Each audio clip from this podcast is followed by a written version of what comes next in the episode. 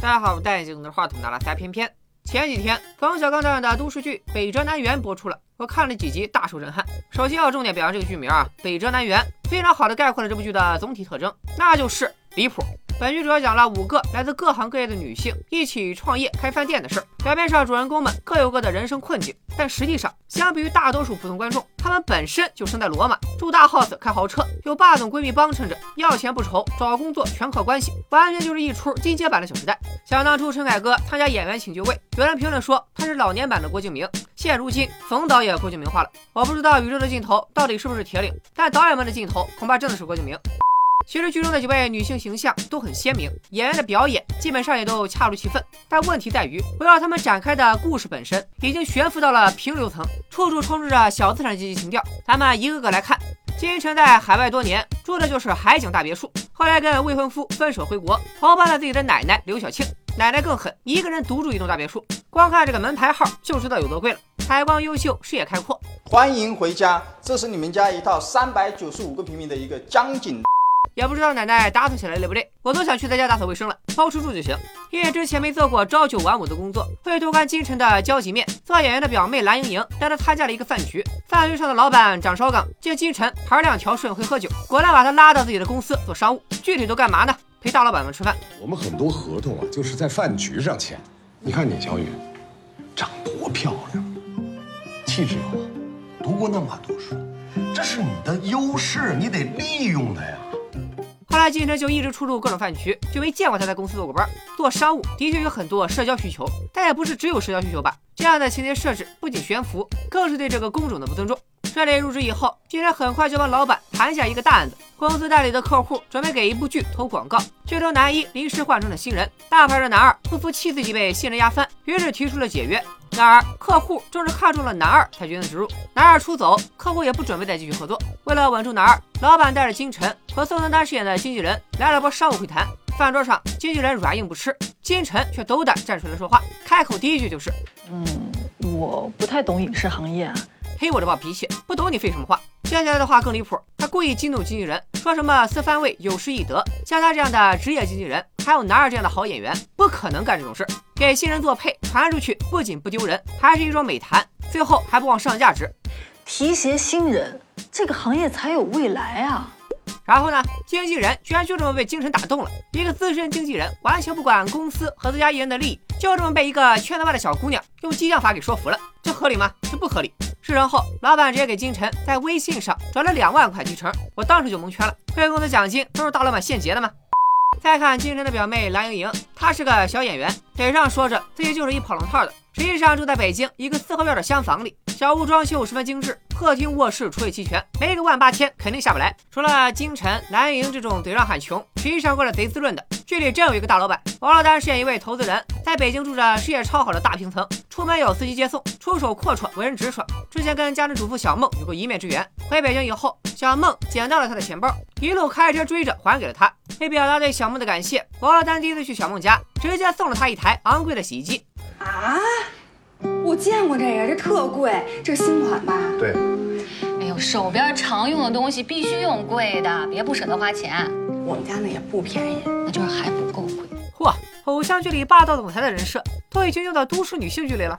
我知道编剧是想表现大老板的出手阔绰，但是送之前是不是先得去人家厨房量量尺寸啥的？万一放不下，你说多尴尬？当然了，小梦的家底儿也挺厚的，买菜代步开的是宝马，老公华子是会计事务所的合伙人，在北京核心地段有一套宽敞的大三居。为了照顾一双儿女，小梦就当了全职太太，业余时间写写小说，版权一卖，一次性进账二十万。小梦想出去工作，王珞丹找她合伙开饭店，她也十分心动，但老公总让她安心在家带孩子。比小梦更为自我的是王珞丹的老乡小冯。小冯学历不高，多年来都是男朋友到哪她就跟到哪。如今男朋友在北京搞科研，她碰巧有亲戚出国，需要有人帮忙看房子，她就顺势住了下来。平时跟着王老丹四处溜达，周末就等着男友来家里吃饭。得姐妹五个，人人都是大 house，大家都有光明的未来，除了屏幕前的我们。剧里说，小峰男友在读博士后，俩人准备等男友拿到学位，买了房再结婚。博士后不是一个学位，而指获得博士学位之后，在高等院校或科研机构从事研究工作，是一段工作经历，并非某种学位。十年来，小峰除了做微商，也没做过需要坐班的工作，一切都以男友的需求为先。然而男友却处处管着她，还嫌弃王珞丹把女友给带野了。女性价值在他面前简直全面陨落。小峰在网上预约厨师到家里做饭试菜，顺便邀请师傅加入他们的饭店。男友一看厨师长得眉清目秀，就恶意揣测小峰跟厨师有一腿。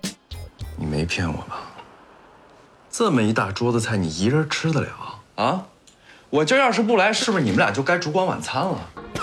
他把女友管得服服帖帖，却从来没把她考虑进自己的未来。研究所为了出国做项目，他二话没说扔下女友，还异想天开以为出趟国就能功成名就，回国就是教授，有能力帮父母换大房子，把哥哥的孩子接来北京上学，出门还得有司机接送，甚至连老家同学的工作都能安排了，唯独没看到眼前这个陪伴他十年的女友，真是十年真心喂了狗，只是幻想自己回国后赚得盆满钵满。要我说，就是一个白日做梦。他是对我国的高校和科研机构认知制度有什么误解？就这姐妹几个一拍即合，决定创业。王老丹一个职业投资人都没主意，不知道做什么买卖。小峰提议开饭店，王老丹就采纳了。没有市场调研，没有股东会议，小峰更是借着家里开过饭馆的优势，顺利当上了饭店经理。竞聘过程堪称儿戏。更不可理喻的是，每个角色的困境好像都跟男性有关。金晨跟未婚夫较劲，小梦、小冯在家当保姆，跟老公跟男友较劲。好像饭馆一开，他们就是独立女性了，生活里的问题就都迎刃而解了。这不是在反映女性的现实困境，根本就是在矮化女性，显得他们的格局就那么丁点儿大。情节之外，整部剧的语言非常风格化，有着明显的冯日特色，随便拎出个角色都能言善辩，喋喋不休。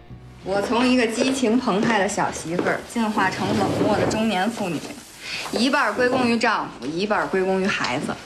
进入到婚姻状态的丈夫，很快就蜕变成了一个名称。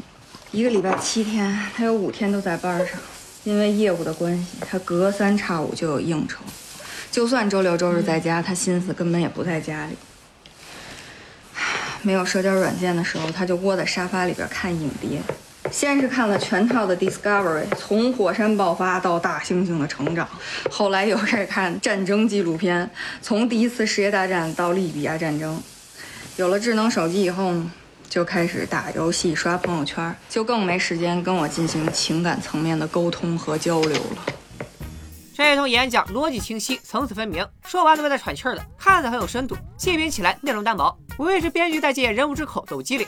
而想不想问问屏幕前的女性观众们，你们在和闺蜜聊天的时候，真的会用情感层面的沟通和交流这种词儿吗？这也太掉书袋了吧！人物和创业故事不怎么着调，剧里倒是藏了不少冯导的私货。这几年，冯小刚先后拍了《芳华》《只有云知道》，都是怀旧向的。他也强调，这些电影适合带着爸妈去看。怀旧本身没有问题，处处怀旧就显得有些不合时宜，尤其配合女性创业的故事，多少显得有些割裂。刚打开《北镇男人》第一集，片头曲一响，我就知道坏了，冯导又要怀旧了。波浪追逐波浪，寒鸦一对对，姑娘人人。口琴声一出，苏联味马上就有。我们再看一下全剧第一场戏。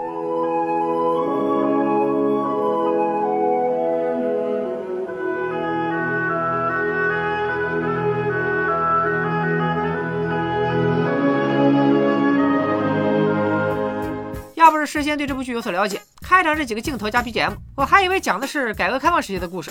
剧中刘晓庆饰演金神的奶奶，蓝莹莹的姥姥。这个人物的主要功能就是怀旧，怀的就是冯导年轻时候那个旧。奶奶唱歌动听，蓝莹莹夸她人到七十宝刀不老，专业功夫仍然没丢了。好歹我也是师范学院声乐系毕业，那几年的汤可不能白喝了。蓝莹莹不解，别人都说饭不能白吃，姥姥咋说的是汤不能白喝？原来当年物资紧缺。姥姥把饭票都留给了姥爷，自己喝汤灌个水饱。一个细节就把人拉回几十年前，物资票券按人头发放，各个家庭都容易出现女性粮食吃不完，男丁粮食不够吃的情况。姥爷去世十年，姥姥也一直没有新的感情线。最近跟老在公园写字的大爷朱时茂交上了朋友。好礼不言，下自成蹊。啊，你好，你好呀，第二次握手。第二次握手是风靡七十年代的手抄本。这本书原本被定义为坏书，直到七九年作者张扬正式平反之后，第二次握手才有机会正式出版。一九八零年，小说还被改编成了电影。生于五八年的冯导肯定对这个 IP 印象深刻，所以我感觉这部剧的受众可能就是拍给他们爸妈看的。年轻人观感不好也正常。除了怀旧段落，冯导也给剧里加了些段子，比如黄渤客串的那场戏，讽刺片场的数字先生，看上前几集的高光时刻。黄渤作为一个大牌，在各个剧组之间尬戏。蓝莹作为女主替身跟他对戏。黄渤进门连剧本都不看，负责把戏的情境、情绪大致描述出来。他稍加酝酿就敢正式开拍。台词呢，全靠工作人员提示。这么多年没见了，你一点都没变。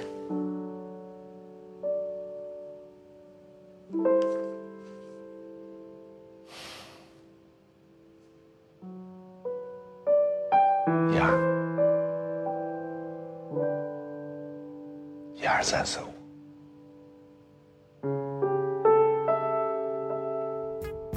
为了抢镜头，黄渤趁走位坐到画面正中间，蓝盈也是个小机灵鬼，直接把头别过去，面向镜头，结果还能被黄渤硬掰成背对镜头。更可笑的是，一场戏拍完，冯小刚本人饰演的导演坐在监视器后面感动落泪，大呼播个戏好。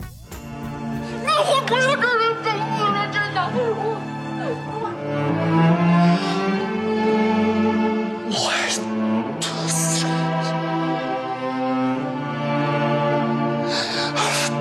多重要的情歌代码塞哪了？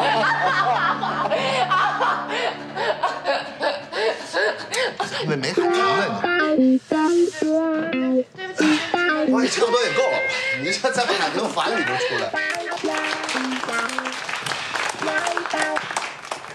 哎呦我去！跟进去了，怎么样？够用吗？好演员呀！谢谢导演。说的不是你，说的是黄老师。